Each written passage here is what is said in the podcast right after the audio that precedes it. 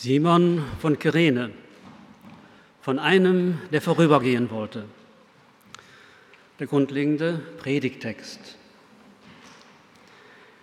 Die Soldaten führten Jesus aus Jerusalem hinaus. Auf dem Weg ergriffen sie einen Mann, Simon, der aus der Gegend der Kyrenaika stammte. Er ging gerade auf dem Heimweg vom Feld vorüber. Sie legten ihm das Kreuz auf und zwangen ihn, den Kreuzbalken hinter Jesus herzutragen. Soweit Lukas und Markus ergänzt. Es war Simon, der Vater von Alexander und Rufus. Simon von Kyrene. Es gibt nur die eine Situation von ihm in der Bibel. Er trug das Kreuz, genau gesagt den Kreuzbalken für Jesus.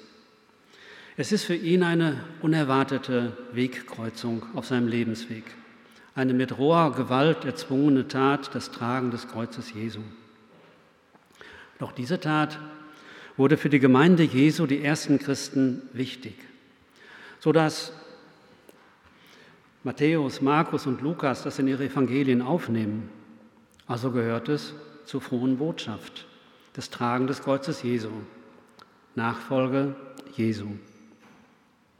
Jesus ist der Mittelpunkt des Geschehens. Simon einer von vielen, der an Jesus vorübergehen wollte. Eine Randfigur? Simon wurde zwangsrekrutiert von den römischen Soldaten. Sie zwangen ihn, das Exekutionswerkzeug, den Kreuzbalken für Jesus zu tragen. So wird er unfreiwilliger Nachfolger des Jesus von Nazareth auf seinem letzten Weg, dem Ort seiner Hinrichtung. Wo waren die Jünger Jesu? Von ihnen lesen wir hier kein Wort. Diesen Weg musste Jesus allein gehen. Keiner der Jünger wagte sich jetzt in die Nähe Jesu. Ich möchte euch Simon von Kyrene vorstellen. In dem kurzen Bibeltext sind Hinweise, die ich aufnehme, ich möchte eine mögliche Lebenslinie des Simons zeichnen und werde in diesem Sinn etwas kreativ sein. Und die Geschichte des Menschen Simon, wie er es vielleicht erlebt hat, lebendig werden lassen, mit ihm gehen. Dazu hilft auch die Geschichte des Altertums und einige biblische Hinweise. Es treffen sich zwei Lebenswege. Der Weg Jesu in den Tod und der normale Heimweg Simons vom Feld nach Hause zu Frau und Kinder. Die Predigt hat drei Teile. Heimatlos. Wer ist dieser Mensch? Das Kreuz Jesu verändert alles heimatlos. Simon hat von seinen Eltern einen Namen mit Bedeutung bekommen. Ursprünglich heißt das Simeon, geht auf das hebräische Shimon zurück. Das bedeutet, Gott hat gehört. Aus dem Namen können wir entnehmen, seine Eltern waren Juden und er wurde im jüdischen Glauben erzogen. Simon von Kyrene, dieser Namenszusatz gibt seine Heimat an. Kyrene war eine antike griechische Stadt in Nordafrika, im heutigen Libyen. Sie wurde um ca. 630 vor Christus als griechische Kolonie gegründet. Ihr seht das anhand einer Folie. Es war die bedeutendste Stadt von fünf Kolonien in der Landschaft Kyrenaika. Und diese Landschaft hat heute noch den Namen. Im oberen Bild könnt ihr sehen, links Kyrene, und so dann eine Linie, die da entlang läuft, das ist ein Fußweg, den man gehen könnte heute bis nach Jerusalem, wo er dann ja auch hingekommen ist. Das sind circa 1650 Kilometer. Und da braucht man schon mehr als einen Monat normalerweise, um das zu laufen, wenn man es durchlaufen möchte. In der unteren Folie die fünf griechischen Kolonien. Darunter im Besonderen zu erwähnen die zu Kyrene gehörende Hafenstadt Apollinea. Insgesamt war diese ganze Gegend recht dicht besiedelt. Es war die Zeit des Augustus. Er war einige Jahre zuvor gestorben, aber in diesem gesamten Bereich lebten ca. 500.000 Menschen. Und davon war Kyrene der bedeutendste Ort. Ihn gibt es heute nicht mehr. 365 nach Christus wurde Kyrene durch ein Erdbeben zerstört. Und heute ist Kyrene ein UNESCO-Weltkulturerbe. Auch dazu einige Folien zum Verständnis, wo Simon gelebt hat. Ihr seht im Bild links eine Übersicht über die Ausgrabungen und im Detail im Bild rechts. Das ist der Tempel des Zeus. So dann zwei weitere Bilder, das Odeon von Kyrene, ein Gebäude für Aufführungen und Wettkämpfe und dann rechts daneben ein Thermalbad. Man kann also denken, da lässt sich gut leben. Ein kurzer Eindruck der Heimat des Simon und seiner Familie. Stellt euch das alles, diese ausgegrabenen Ruinen in damaliger Pracht vor. Und dazu eine grüne, blühende Landschaft am Mittelmeer, eine Stadt mit Kultur, Wellness, einen Hafen. Und das römische Weltreich begann Infrastruktur zu schaffen mit Straßen und Wasserversorgung. Kyrene hat alles, was eine lebenswerte Stadt auszeichnet. Im Randbereich des römischen Reiches. Doch die Pax Romana, das Friedensreich des Augustus, bröckelte. Die verschiedenen Bevölkerungsgruppen bekriegten sich. Ganz einfach heißt das Bürgerkrieg, aber es ist die schlimmste Form eines Krieges, die es überhaupt gibt. Keiner ist vor dem anderen so recht sicher. Gleichzeitig lebten in der Kyrenaika auch viele Juden. Und auch sie waren ja unfreiwillig dahin gekommen. Da war es so, nachdem Israel besiegt war durch die Assyrer 600 vor Christus, nachfolgend Juda durch die Babylonier, wurden sie deportiert, wurden sie verfolgt, gab es Umsiedlungen, gab es Fluchtbewegungen und so kamen die Juden dann auch dorthin. Doch sie bildeten in einer Klassengesellschaft dann die unterste Klasse. Es gab vier Klassen. Es gab Bürger, es gab Bauern, es gab Fremde und es gab Juden. Und sie hatten wenig Rechte. Und so gab es Pogrome, Verwüstungen, Verfolgungen. Es blieb ihnen nur die Flucht oder die ständige Gefahr des Todes. Und so wurde für viele das Fluchtziel Jerusalem. Das war ihre Mutterstadt, nannten sie das, Stadt des Friedens. Und dort gab es auch eine Synagoge der Kyrenäer. Gemeinsam mit anderen Diaspora-Juden waren sie dort versammelt. Simon verlor seine Heimat, sein Vaterland, wo sie wohnten, so nannten sie das. Es war die Kyrenaika, da war er ja geboren. Und dabei hatten doch er und seine Frau seine Bereitschaft zur Integration gezeigt. Ich lese das an den Namen ab.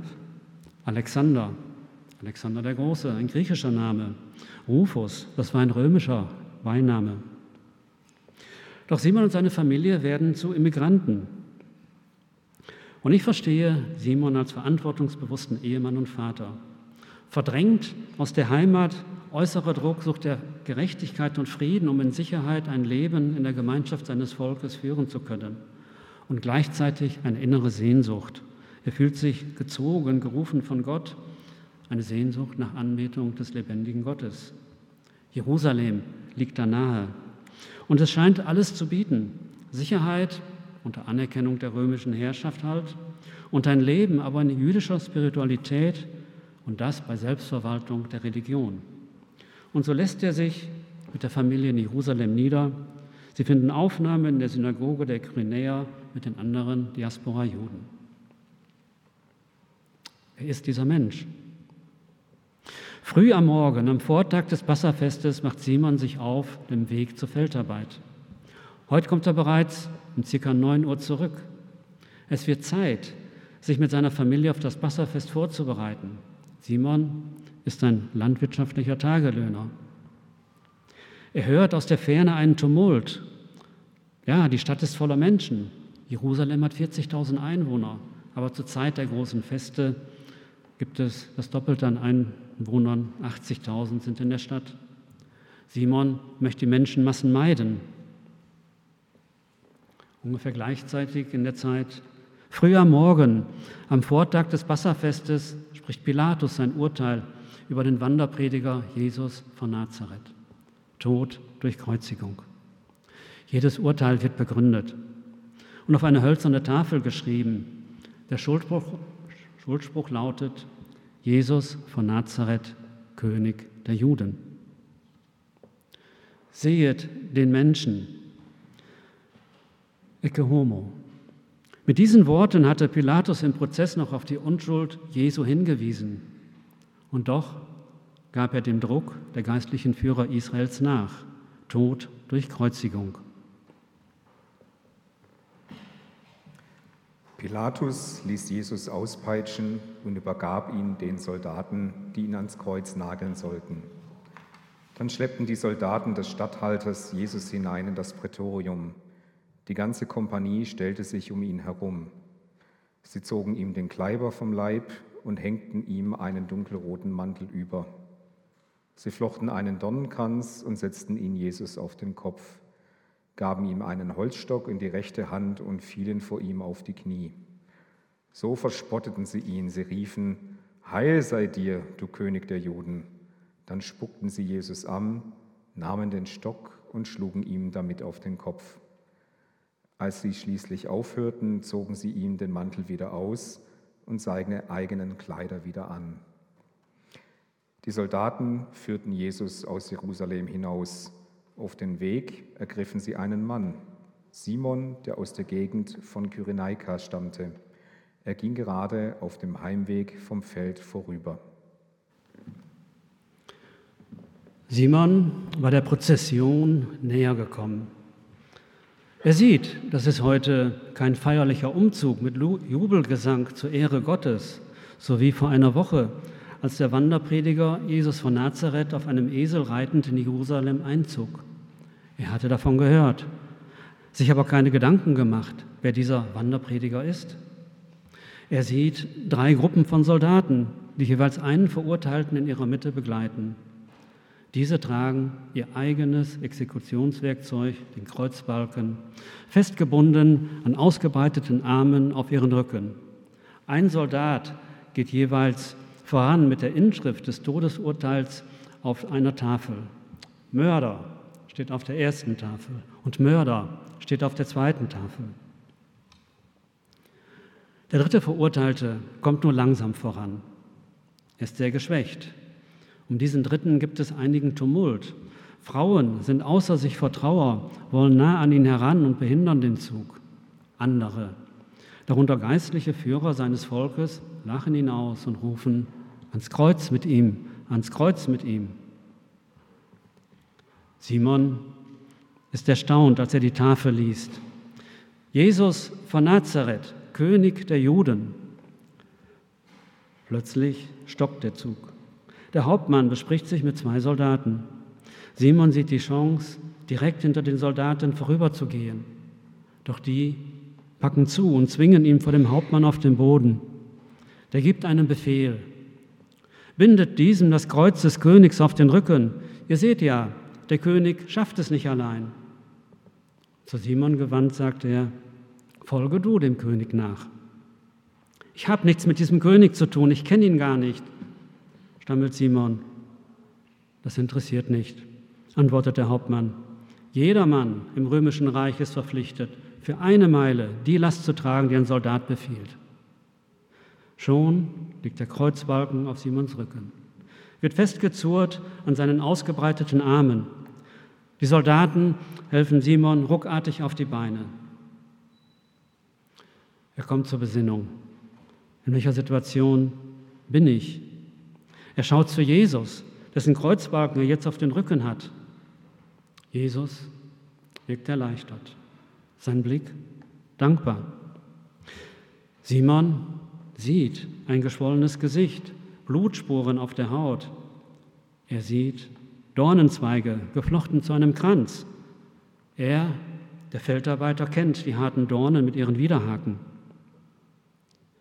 Sein Blick fällt auf das Gewand des Rabbis. Es ist auf Schulter und Rücken vom Blut durchtränkt. Zeichen der Folter durch Geißelung. Er weiß, da platzt die Haut auf. Der Kreuzbalken hat die Wunden wieder geöffnet. Und nun hat er, Simon, den Balken Jesu quer auf den Rücken.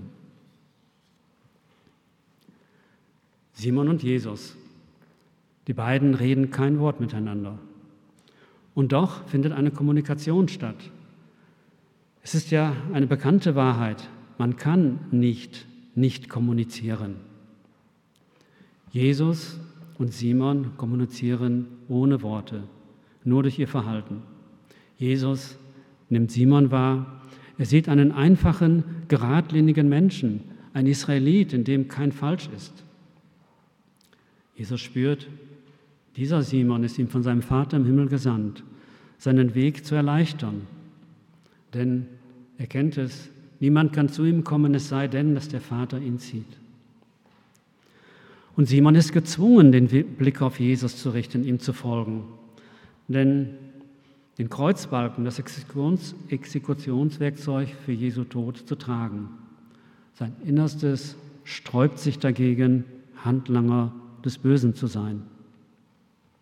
Doch mit Blick auf Jesus besinnt er sich, er geht in sich, er sieht, es ist ja mein Nächster, mein Bruder aus meinem Volk. Diese Last entscheidet er sich, kann ich und will ich dir abnehmen. Doch deinen Tod, den kann ich nicht verhindern. Es ist seine Gottesstunde. Gott ist am Wirken und Simon werden die Augen für Jesus geöffnet. Denn das wirkliche Leben ist Begegnung. Und Simon begegnet Jesus, der dem Tod entgegengeht. Simon erlebt Jesus. Dieser scheint getragen zu sein von einem tiefen inneren Frieden. Seine Situation ist klar und doch gestaltet er seinen letzten Weg selbst. Er gestaltet, indem er an die klagenden Frauen Worte richtet, sie tröstet.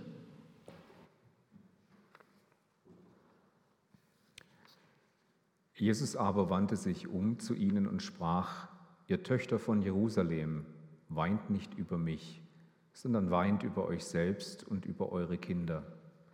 Denn siehe, es wird die Zeit kommen, in der man sagen wird, Selig sind die Unfruchtbaren und die Leiber, die nicht geboren haben und die Brüste, die nicht genährt haben. Dann werden sie anfangen zu sagen zu den Bergen, fallt über uns und zu den Hügeln bedeckt uns. Denn wenn man das tut am grünen Holz, was wird aus dem Dürren werden? Die Worte Jesu zu den Frauen erstaunen Simon ihr Töchter von Jerusalem. Er sieht, Jesus spricht zu seiner Generation, seiner Altersgruppe. Da wird ihm bewusst, da könnte meine Frau stehen. Er hört Jesus als Propheten, der sich selbst und seinen Tod nicht in den Mittelpunkt stellt. Die Botschaft ist dem Propheten wichtiger als er selbst. Doch, was hat es mit der Seligpreisung auf sich? Simon erinnert sich daran, wie der Segen nach der Geburt ihrer Söhne Alexander und Rufus ausgesprochen wurde. Zu beglückwünschen ist die Fruchtbare, die geboren hat, und gesegnet seien ihre Brüste, die Kinder zu nähren. Doch Jesus hat diesen Segensspruch ins Gegenteil verkehrt. Selig sind die Unfruchtbaren und die Leiber, die nicht geboren haben und die Brüste, die nicht genährt haben. Simon denkt an seine Frau und seine jungen Söhne. Sind sie in Lebensgefahr zukünftig? Denn Jesus spricht von einer kommenden bösen Zeit, einer zerstörerischen Macht gleich einem Erdbeben. Die Menschen werden über ihre Kinder trauern. Sie werden so traumatisiert sein, dass sie sich wünschen, niemals Kinder geboren oder gezeugt zu haben. Sie werden sich wünschen, lieber begraben zu sein. Über einen letzten Satz, den Jesus zu den Frauen spricht, kann sie mal nachdenken, während er hinter Jesus hergeht. Es sind die Worte, denn wenn man das tut am grünen Holz, was wird am Dürren werden? Simon ist einer, der die Propheten liebt, besonders die Zusagen Gottes aus der Rolle des Jesaja von dem kommenden Messias. Und er versteht hier, Jesus spricht von sich selbst. Jesus ist das grüne Holz, der Unschuldige, der zum Kreuz geführt wird. Er denkt an Jesaja, Jesus ist entsprechend das Reis, von dem der Prophet in zweifacher, unterschiedlicher Weise spricht.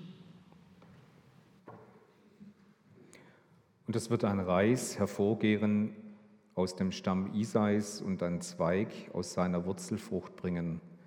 Auf ihm wird ruhen der Geist des Herrn, der Geist der Weisheit und des Verstandes, der Geist des Rates und der Stärke, der Geist der Erkenntnis und der Furcht des Herrn.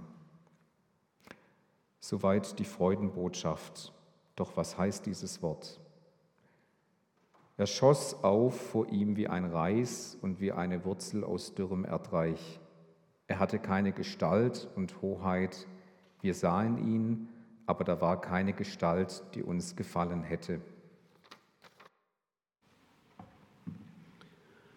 Jesus blickt weiter, Simon blickt weiter auf Jesus, der vor ihm hergeführt wird.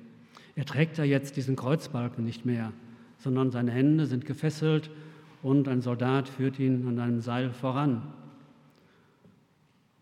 Da wird ihm klar, dem Simon, so führen wir das Passalam. Was ist hier los? Auf Golgatha, der Schädelstätte angekommen, wird Simon der Kreuzbalken abgenommen. Die Soldaten sind ausgebildet dafür.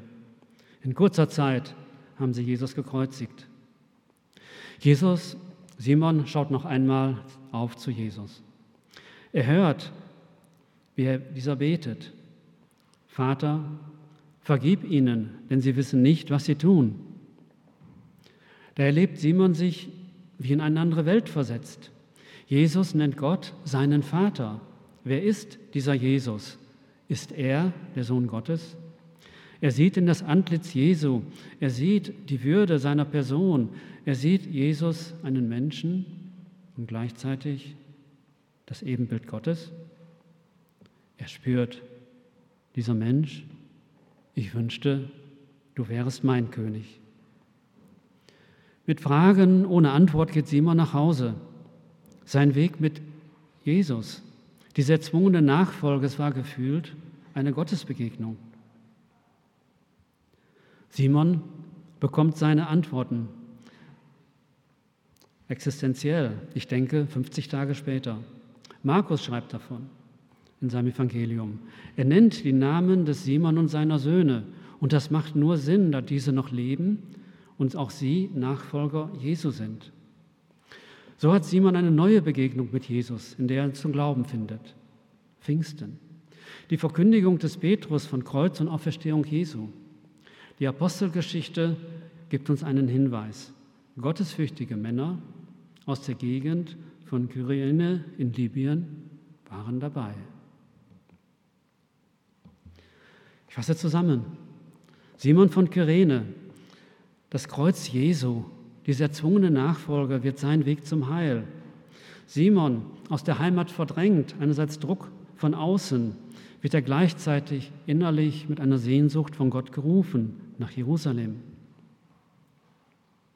Simon, im Zugriff des Bösen, gerade da wirkt Gott, erfolgt seine erste Gottesbegegnung.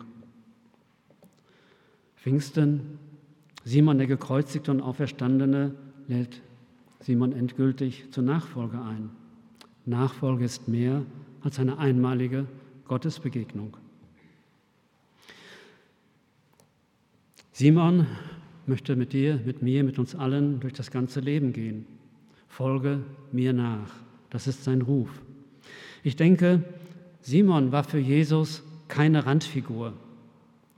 Und auch du und auch ich, wir sind keine Randfiguren für Jesus. Bist du bisher in deinem Leben an Jesus vorbeigegangen? Gott lädt dich ein. Folge ihm nach. Amen.